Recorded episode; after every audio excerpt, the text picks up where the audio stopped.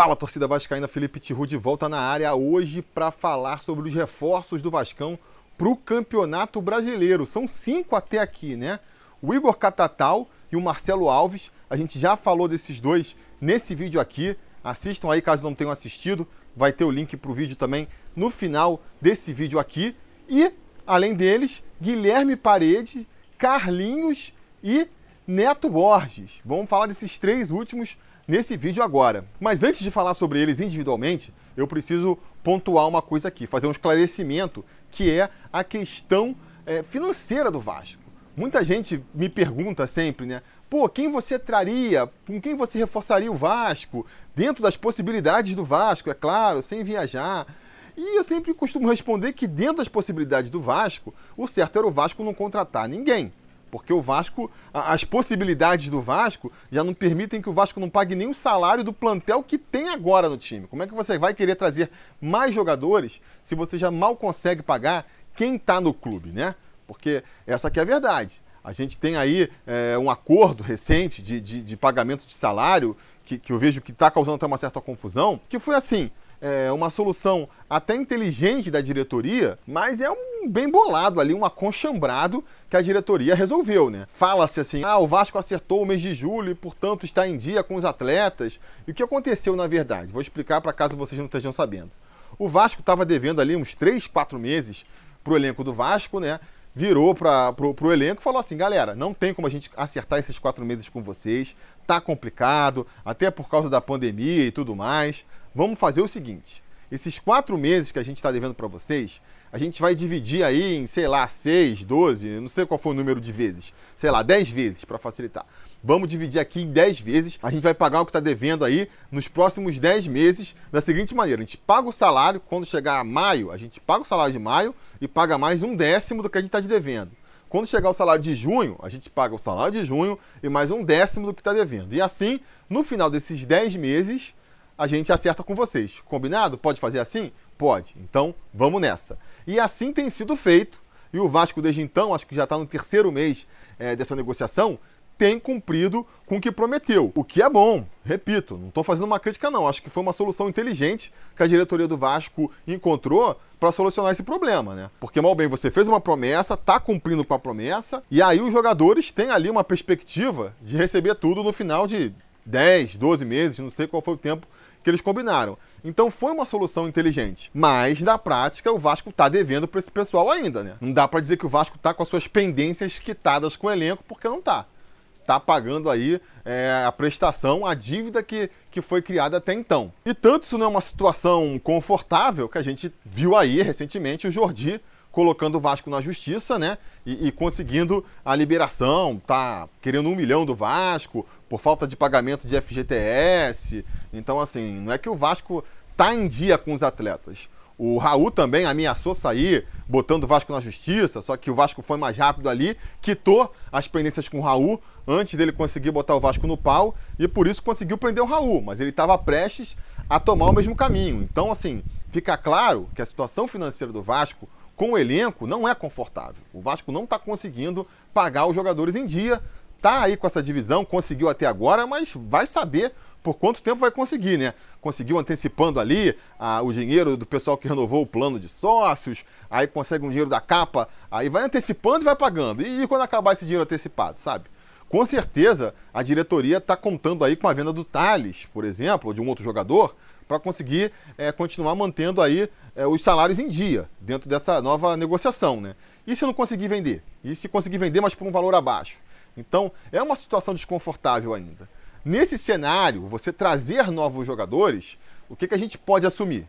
São novas dívidas que o Vasco está contraindo, né? A tendência, se nada mudar radicalmente daqui para lá, é daqui a uns cinco anos a gente está vendo Guilherme Parede, a gente está vendo aí Carlinho, Neto Borges, tudo botando o Vasco na justiça e pedindo lá um milhãozinho de reais. É o comum, né? Que a gente vê. Até o jogador quando é vendido, até o de sábado. O Vasco vendeu para o Japão e aí esses dias apareceu ele lá cobrando o Vasco na justiça também. Então isso já é uma certeza. Que esses jogadores aí vão aumentar a dívida do Vasco, são mais uma pazinha cavada aí no buraco que é a dívida do Vasco, isso já é certo.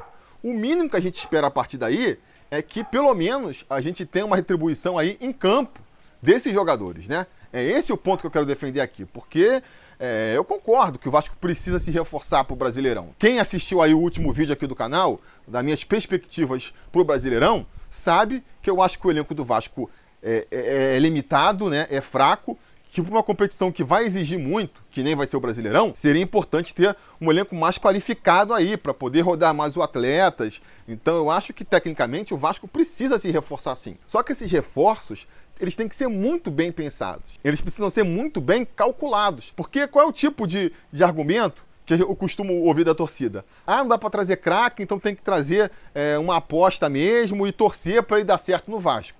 Esse tipo de pensamento eu não concordo. Eu acho que justamente porque o Vasco não tem dinheiro, não dá para fazer aposta. Não dá para trazer um cara para ver se ele vai render no time, se não render, paciência, sabe? Esse não pode ser o pensamento. O pensamento tem que ser justamente o contrário. Justamente porque a gente não tem dinheiro, justamente porque trazer mais um jogador vai pesar ainda mais nesse déficit do Vasco aí, é que, cara, o cara que vier tem que vir para resolver, tem que vir para ajudar. Não pode ser um cara que não vai funcionar. Ah, Felipe, mas o Vasco não tem dinheiro para trazer craque, você quer que o Vasco faça o quê? Eu quero que o Vasco justamente desista de trazer craque. Não tente trazer um craque. Não tente trazer um cara que foi craque no passado, que está numa má fase, que está em final de carreira, para fazer, tentar ele virar craque no Vasco de novo. Esse tipo de pensamento não funciona, não vai resolver. E nesse sentido, né, eu estou falando aqui raivoso e revoltado, pode parecer até uma crítica a esses contratados, mas não é.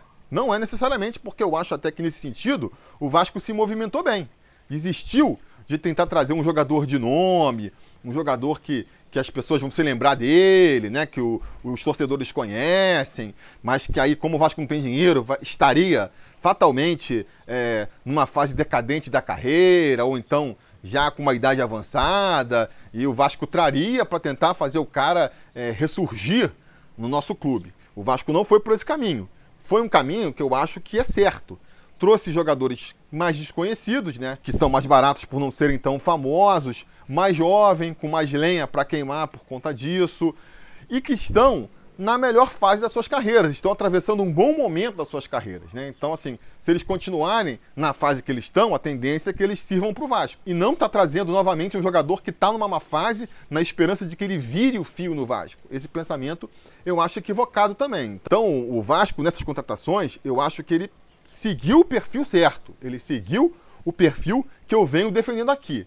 Agora, não é o suficiente também. Não basta trazer um jogador no perfil certo. Tem que ser um jogador certo. Tem que ser um jogador que realmente seja qualificado para esse elenco do Vasco. E aí entra o papel ali da, do comitê gestor, do, do comitê que seleciona os atletas, né?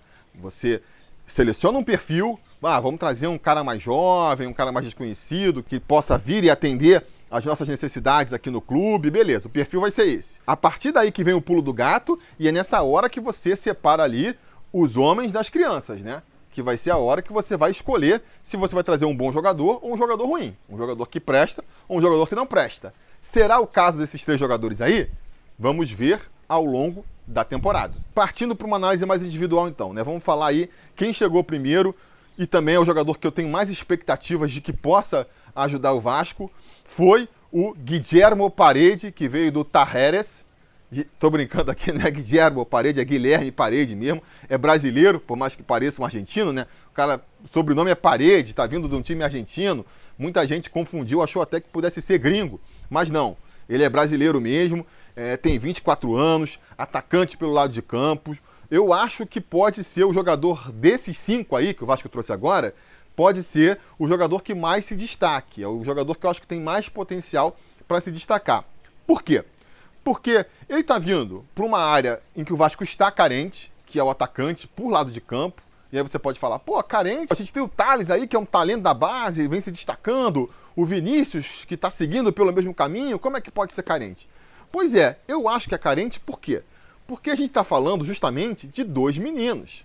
O, o Thales parece que está aí há muito tempo, né? Porque é, se destacou bastante no ano passado, mas ele entrou no final do ano passado, já se machucou, então assim, jogou acho que uns 15 jogos ano passado, jogou mais uns 7 agora, ainda tem aqui uma rodagem baixa no time profissional e tem só 18 anos. A gente às vezes esquece, mas ele acabou de completar 18 anos, acabou subindo com 17. É um garoto novo que ainda vai aí ter muitos altos e baixos na carreira, tá atravessando inclusive uma fase baixa aí, né? Não se destacou desde que voltou é, da contusão. A gente sabe também que que às vezes a, a, contusão ela tira um pouco da confiança do atleta, principalmente quando ele é novo, ainda não está acostumado.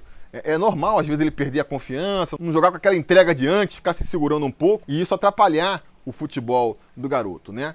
Fora que quando o jogador aparece, ele tem a primeira chance, a gente pode estar tá vendo isso com o Vinícius agora, né? Você dá a chance para um moleque no profissional. Ninguém conhece ele, ninguém dá muita bola para ele. Ah, vai lá, o lateral marca ele lá. E aí ele começa a se destacar, começa a chamar mais atenção. Aí os adversários eles começam a ficar mais preocupados. Espera aí, o, o garoto é bom, então vamos aqui mudar um pouco a tática, bota ali uma sobra, bota dois marcando. E a partir daí é, o garoto tem mais dificuldade, aí o futebol dele tende a cair um pouco também, né? Até ele ganhar experiência para conseguir é, se virar nessa nova realidade. Então, estamos tratando de dois garotos que tendem a flutuar na equipe e que, para sua reserva, tem mais dois garotos. Quem vai ser o reserva do Vinícius e do Thales? Vai ser o, Gabriel Peck pela direita? Vai ser o, o Lucas Santos pela esquerda? Dois garotos mais inexperientes ainda. Ou vai botar o Bruno César, que tem jogado às vezes ali caindo pela esquerda também.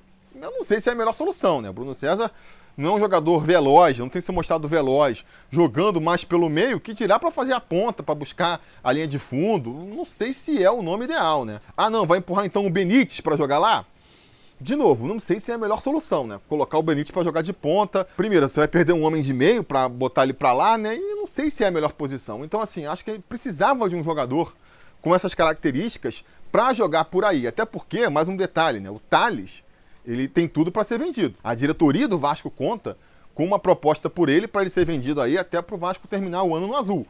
Então a gente ainda vai perder o Thales ao longo da temporada se tudo der certo. Precisa de substituto. E acho que é por isso, foi por isso que o Vasco foi atrás aí do Guilherme Paredes, um jogador de lado de campo, ambidestro, teoricamente, né? Joga, joga com a esquerda, joga com a direita. Pelo que a gente vê dos melhores momentos, ele parece mais destro mesmo, né? Porque nos, nos bons lances dele, ele tá jogando com a direita. Isso eu achei ruim. Isso a princípio eu achei ruim porque eu acho que o Vasco precisava trazer um canhoto. Afinal de contas, o Thales já é destro, o Benítez já é destro, o Vinícius é destro. Então, assim, fica todo mundo caindo meio pela direita. A gente vê ali na direita o Vinícius fazendo bem a linha de fundo, mas na esquerda fica Thales e Benítez meio que se batendo ali os dois buscando o meio, né? O ideal era ter um jogador que buscasse a linha de fundo. Pelas informações que chegam, apesar de ser destro, o Parede ele consegue fazer a linha de fundo pela esquerda, então vamos ver se ele confirma essa impressão quando atuar pelo Vasco. Mas, repito, né, até por essa carência do elenco do Vasco, achei uma boa vir um atacante de lado de campo aí, como é o caso do Guilherme Parede, e principalmente me agrada o fato do, do, do Tajeres, que é o time dele,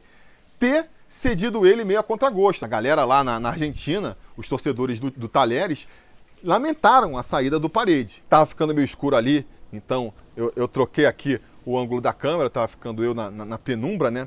Mas voltando aqui, o Tajeres acabou emprestando então é, o Parede meio a contragosto, acabou sendo um empréstimo só até o final do ano. Quer dizer, se nada mudar, ele vai sair antes do Campeonato Brasileiro acabar, até porque o Campeonato Brasileiro vai acabar vai entrar pelo ano que vem, né? Com um passe fixado lá no alto para o Vasco não conseguir comprar. E mesmo assim, só porque o campeonato argentino está paralisado, sem perspectivas de voltar tão cedo, né? Acho que se bobear nem volta esse ano, porque eles lá estão sendo bem mais rigorosos em relação à epidemia que a gente. E lá a coisa está começando a pegar agora. No sul aqui do hemisfério, a coisa está começando a pegar agora.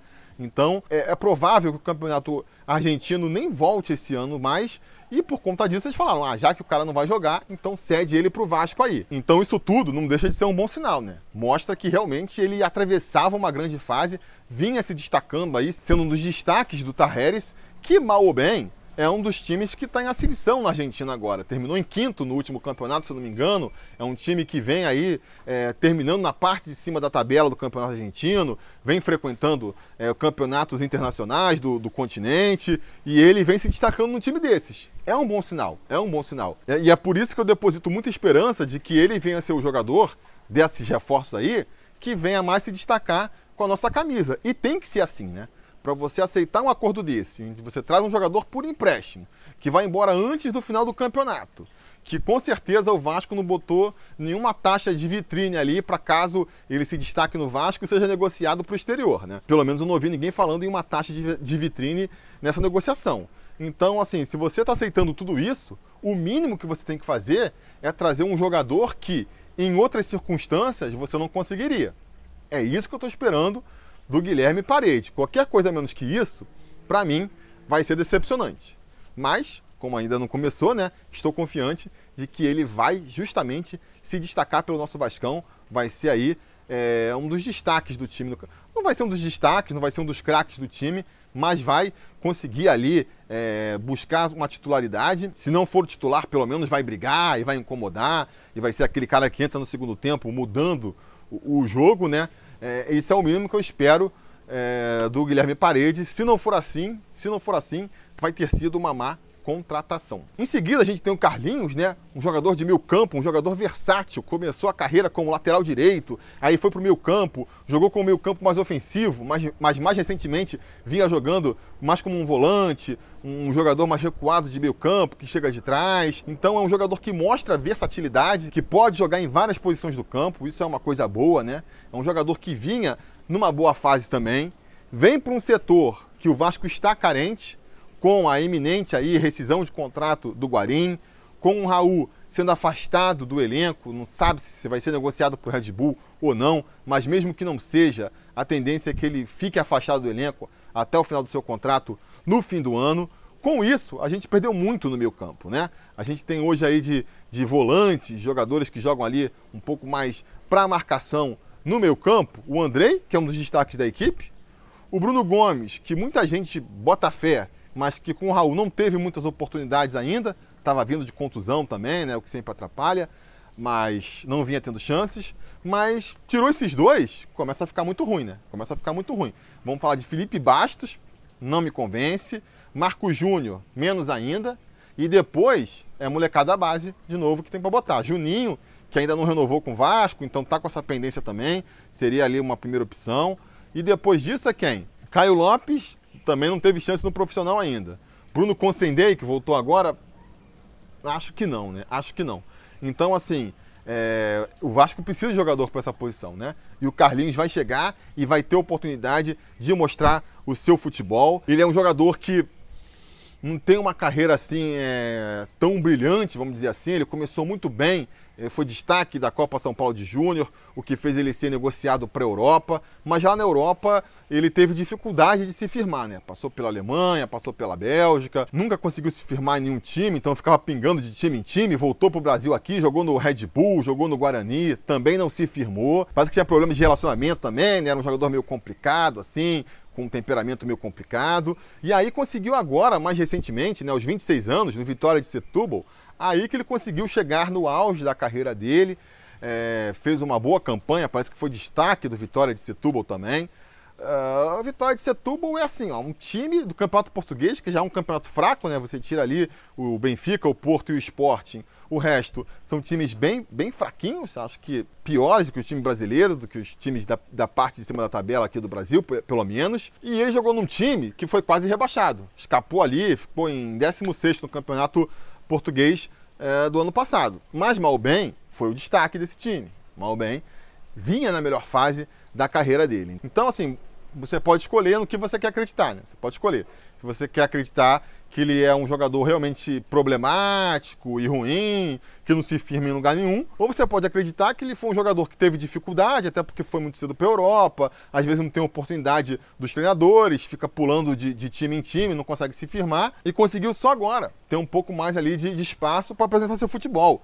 Pode ter colocado a cabeça no lugar também, percebido que se continuasse do jeito que estava, não ia conseguir o espaço que imaginava no futebol e que aí agora, finalmente, ele vai ter aí o, o despertar da sua carreira. E até por isso ele está vindo para o Vasco. Muita gente criticou aí o Vasco por ter assinado com ele por dois anos e meio. Eu acho que é um contrato longo também para você fazer é, por uma aposta, um cara que ainda é uma aposta, mal bem, né? Mas eu acho que, que esse contrato longo pode se explicar por isso, né? Ele já falou que ele aceitou reduzir o salário para vir jogar no Vasco. Eu acho que talvez ele, esteja procurando justamente essa estabilidade. Qual que foi o pensamento por trás do Carlinhos ali? Cara, eu vou abaixar um pouco meu salário, mas eu vou fechar um contrato de dois anos, então finalmente eu vou ter tempo e vou ter espaço, né? Porque tá faltando meu campista no elenco do Vasco, eu vou ter tempo e espaço para mostrar meu futebol e conseguir finalmente me destacar no futebol. Eu espero que esse seja o pensamento do Carlinhos e ele venha justamente aí com esse sangue nos olhos para conseguir mostrar seu espaço nesse meio. Se for por aí, ele pode realmente se destacar, né? Porque, como eu disse, espaço para oportunidades ele vai ter. Parece que é um jogador polivalente, pode jogar em várias posições, tem um bom chute, que é uma característica sempre louvável, né, no jogador de meio campo. Então, assim, se ele apresentar o um mínimo de futebol, ele já vai acrescentar para o time, já vai ser um jogador ali que vai brigar pela titularidade, que é o que a gente pede desse tipo de contratação. E finalmente, nós temos aí o, o Neto Borges, né, o último jogador da safra que está vindo, acho que nem foi anunciado oficialmente, mas tudo indica que vai sim fechar com o Vasco lateral esquerdo de 23 anos. Esse jogador, dos três aí que a gente está comentando hoje, é o que eu acho que é mais aposta mesmo. Esse cara vem para ser uma aposta. Por quê? É um jogador mais novo, apareceu aí jogando no, no, Tubarão, em Santa Catarina, mas logo foi vendido para a Europa. E na Europa ele também passou de um time para outro, lá acho que foi para o time da Suécia, depois foi para o time da Bélgica, mas nunca teve muitas oportunidades. Jogou poucas partidas na Europa. Então, assim, a gente tem que acreditar que só de estar tá treinando, só de estar tá convivendo com outros jogadores, ele pegou um pouco ali daquela disciplina, daquela entrega, daquele profissionalismo europeu e está voltando um jogador agora melhor do que foi quando saiu, né? Fora a evolução natural que você vai ter entre um jogador de 20 anos e um de 23. Então, assim, é, é uma aposta que ele, teve, que ele fez essa evolução natural, por mais que a gente não tenha muita comprovação disso. Porque ele em campo, repito, não jogou para mostrar que realmente é um destaque. Né? Também vem para uma posição carente do Vasco, vai disputar ali com o Henrique pela lateral esquerda, né? Fora o Henrique, a gente tem só moleques com poucas oportunidades. O Alexandre Melo, que parece que nem vai renovar com o Vasco, está querendo forçar a saída para ir para Portugal. O Coutinho, o Riquelme, que nunca tiveram grandes chances de profissional. Ou seja, ele tem tudo para ser o reserva imediato do Henrique. E a gente espera que brigue pela titularidade, né? Porque que nem eu comentei no início do vídeo aqui, se não for para ser titular, amigo, não vale a pena. Aí não vale a pena contratar. Aí é melhor dar chance para a molecada da base. Eu temo que esse Neto Borges aí seja esse caso, sabe? Um garoto jovem, inexperiente, um pouco mais rodado do que a gente tem na base. Mas aí se é só um pouco mais rodado, e se você não tem nenhuma comprovação de que ele tecnicamente vai ser realmente nada excepcional, será que valeria a pena contratar? Eu já me pergunto, eu já me pergunto. Então, meu saldo final é esse. Guilherme Parede aprova a contratação. Acho que vai ser um jogador que vai ajudar o Vasco, sim, nessa campanha. Carlinhos, também aprovo. Não tenho a mesma convicção que eu tenho com o Paredes, de que vai ajudar, mas, pô, se ele tiver o mínimo de futebol e o mínimo de cabeça, ele consegue espaço nesse meio campo do Vasco aí. Tá fácil para ele, então vou aprovar também. E só vou desaprovar o Neto Borges, porque eu acho que, pelo que eu vi dele agora, é, é mais uma aposta do que uma certeza e o Vasco não está com espaço para fazer aposta agora, né? Eu acho que não está com espaço. Lembrando que para mim, qual, qual que é a minha avaliação, né? O que, que eu estou esperando desses jogadores? Eu espero que sejam jogadores que venham para serem titulares do Vasco ou que, no mínimo, se forem reservas, sejam porque o cara que está sendo titular, que está barrando ele, está jogando muita bola. Isso é o que eu espero deles, né? Não espero que sejam craques e que se tornem referências da equipe. Se isso acontecer, eles vão estar tá superando as minhas expectativas. Mas eu não quero também que sejam caras que venham para ser reserva, para completar elenco. Para ser mais um cara no grupo que de vez em quando entra e quando entra, entra mal. Isso é, é o que eu não quero ver, né? E é isso que eu acho que vai acontecer com o Neto Borges. Então, vamos ver, vamos ver, né? Espero que eles atinjam no mínimo a minha expectativa, né? Sejam jogadores que, no mínimo, todos sejam titulares e tragam uma diferença técnica para o time. Que sejam no mínimo isso, né? Ou mais. Ou aí vai ser uma surpresa muito agradável para mim, se tornem aí referências do time nesse campeonato.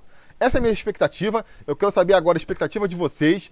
Diga nos comentários o que, que vocês estão esperando de Paredes, Carlinhos e Neto Borges. E não se esqueça também de curtir o vídeo e assinar o canal, que a gente vai voltar aí. Campeonato Brasileiro está começando, então nós vamos ter aí pré-eleição do jogo contra o esporte, tem um pós-jogo depois, vai ter o Bolsa Vasco também. Eu quero falar ainda sobre a reforma do Estatuto, tenho que achar um tempo aqui para falar sobre a reforma do Estatuto. Então tem muita coisa legal vindo aí. Se inscrevam, liguem suas notificações para serem avisados sempre que tiver vídeo novo aqui no canal. E a gente vai se falando. A realização desse vídeo só foi possível graças ao apoio inestimável dos conselheiros do Sobre Vasco. Ajude você também ao Sobre Vasco continuar no ar, se tornando um apoiador em apoia.se barra Sobre Vasco ou sendo um membro do canal aqui no YouTube.